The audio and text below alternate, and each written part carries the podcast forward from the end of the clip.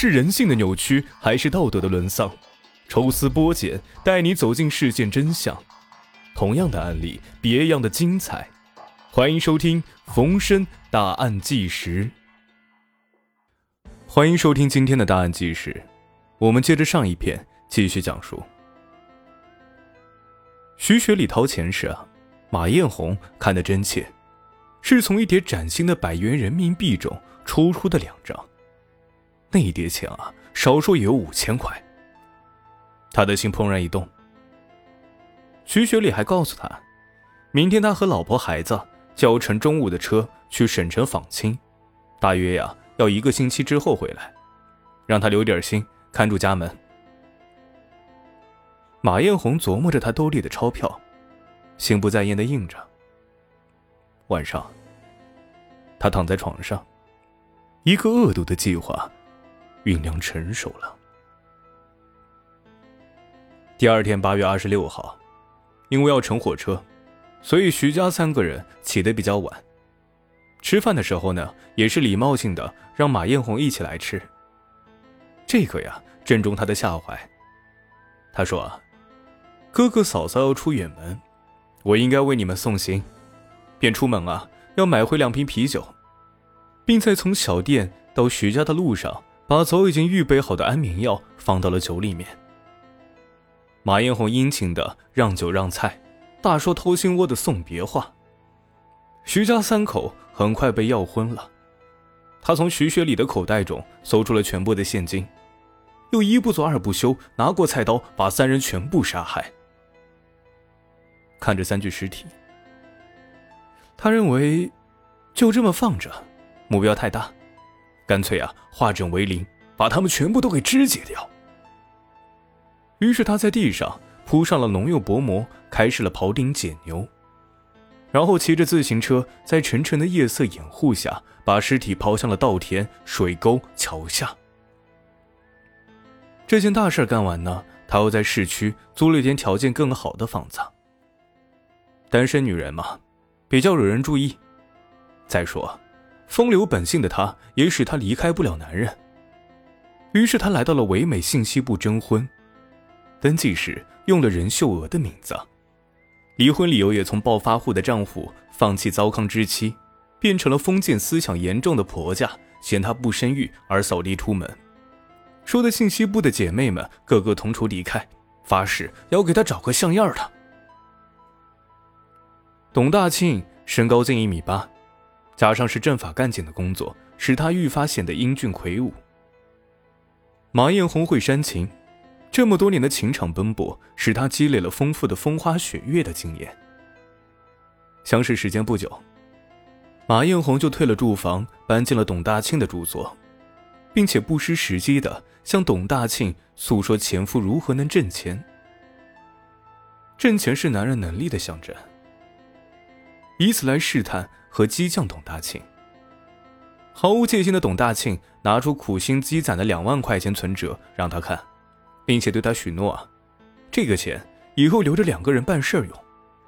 他不知道啊，这张存折就像是通往地狱的门票，已经被马艳红偷偷的打上了日期。一九九五年六月二号，两个人一番温存之后呢，马艳红说啊，老公你辛苦了，便亲自下厨房炒了两个菜来犒劳他，并且从冰箱中拿出了三罐啤酒。董大庆不知道有诈呀，接过之后便一饮而尽。等要昏了董大庆之后，他翻出存折，正想要对董大庆下手，这个时候有人敲门，是董大庆的同事来找他。马艳红演戏一样让客人进屋，倒茶递烟，说啊啊，小董喝多了，你看，真不好意思啊。同事很知趣，没过多久啊，便走了出去。意外出现的造访者并未打消他的杀机，他又一次的操起菜刀。这一次，他便是轻车熟路，肢解过程中并没有发出很大的砍猪肉绊子的声音，邻居呢也是毫无察觉。后来啊，马艳红在记者采访时说过，杀董大庆他不是没有犹豫。董大庆这个人什么都好，自己的底儿呢早晚得露。你说到时候董大庆还能瞧得起我吗？再说了，他还是个警察。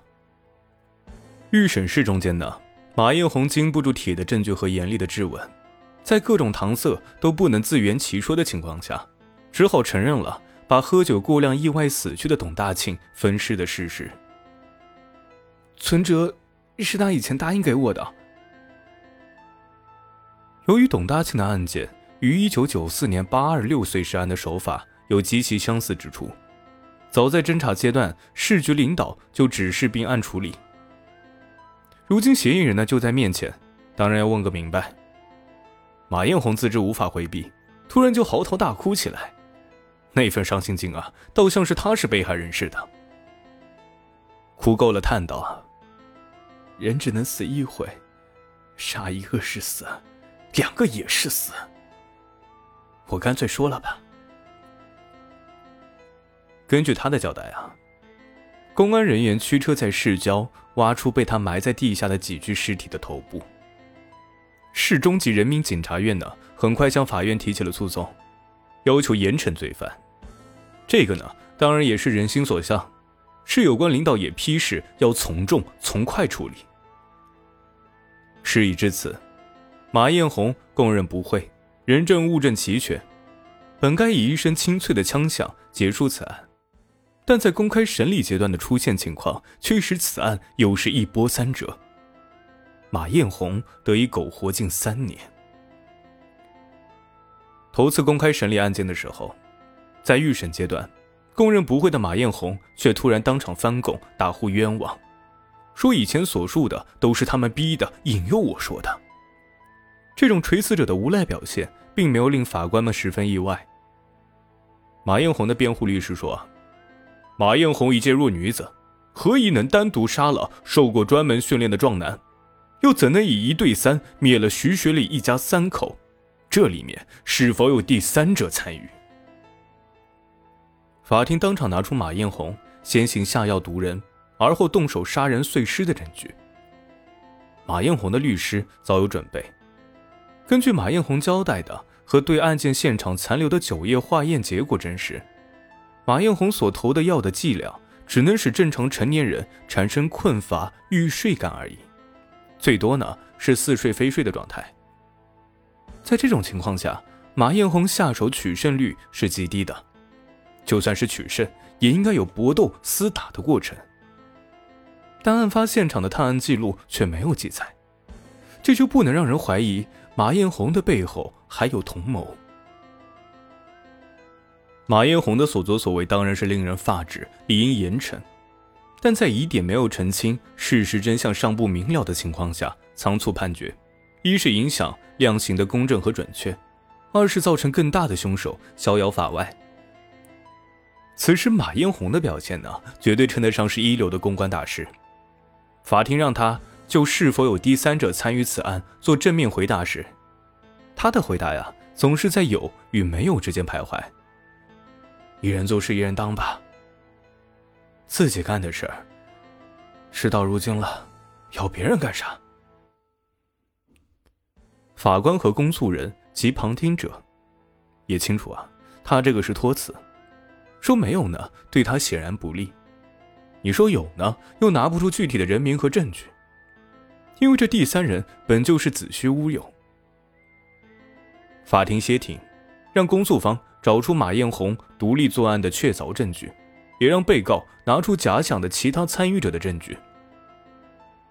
第二次开庭，风云突变，马艳红突如其来的交代了他的帮凶，一直躲在幕后的王某。这个王某呢，当时在叶南县有一个命案，正在负罪潜逃。公安机关呢，已经发了通缉令进行逮捕。王某犯案时，马艳红正在狱中，这就让人是匪夷所思啊！但是又令人不得不信，他把与王某如何相识、何时共处、如实密谋杀人、钱财分贝等各种细节说得有鼻子有眼。按照我国现行法律啊，在案件重要当事人没有拘捕之前呢，不宜结案。马艳红又暂时躲过一劫。时间走到一九九八年的年尾，佳木斯市中级人民法院第三次开庭，公开审理马艳红一案。此前，人民检察院起诉科经过大量的调查取证，证明马艳红所言的与王某的相识是虚拟的，他无法提供王某相貌上的明显特征。而他作案时啊，王某不在家时，与王某的相识相处阶段均找不出第三人的在场证明。法庭据此排除干扰，终于判他死刑。行刑的前一夜，记者在狱中最后一次看见他，问他呀，连上四个待他不薄的无辜者是否后悔？他苦笑了一下，没有回答。问他才过而立之年便要离开这个世界，有没有什么留恋时，他又哭了。这一次的哭不是伪装和粉饰，对记者没有必要，更况且他就要伏法了，人之将死。其类也真吧。他说，他很想再看一看他的两个孩子。